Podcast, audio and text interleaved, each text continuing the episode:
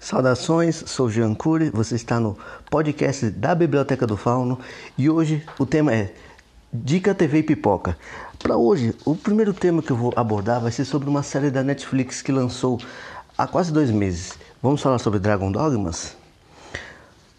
Baseado no próprio jogo da Capcom, Dragon's Dogmas é uma representação quase que fiel da época medieval sobre os elementos de contos de fada e fantásticos, tendo goblins, dragões, quimeras, grifons e dentre outras criaturas.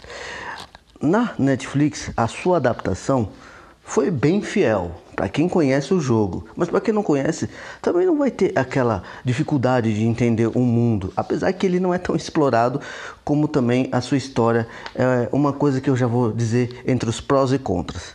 Mas em si, a nossa história basicamente começa por um personagem chamado Ethan, que é o nosso protagonista, mas também é um cara típico, um cara pacato, tem a sua família, tem o seu lar, tal, só que tudo muda conforme a inesperada chegada de um dragão surge e acaba com tudo que ele tem de melhor. Nisso, ele, para seguir essa jornada, ganha um representante de apoio que é um chamado peão que no jogo é bem mais explicado do que no próprio anime. Mas em si é uma coisa que, se a pessoa não for relevar todos esses detalhes, segue o barco. Agora, vamos falar sobre é, é, em si os prós. Ó, a coisa positiva desse animação é que além de ser uma coisa inovadora e quase, vamos dizer assim, inédita, mesmo sendo uma adaptação de um jogo, é favorável para qualquer um que gosta de fantasia. Às vezes pode ser meio estranho na visualização, mas isso é uma coisa que já vai ser dita. Outra coisa positiva é a dublagem. Meu Deus do céu, pegaram é, os melhores para fazer a coligação de, de você ter uma empatia da voz com o personagem. Ótimo. E uma outra parte é que são somente sete capítulos e é uma coisa assim que é você vai fluindo bem, mas agora vamos para os contras.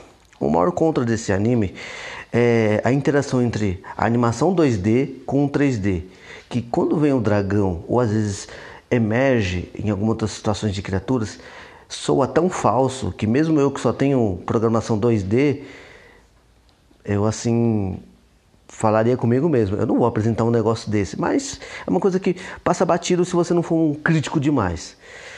Outra coisa contra é a falta de não só world building, mas é a falta de você é, adentrar naquele mundo numa apresentação rala, sem sequer também ter é, uma apresentação melhor da acompanhante do Ethan, que eles não explicam o que é peão, eles não explicam é, umas situações que deixa muitos diálogos ralos.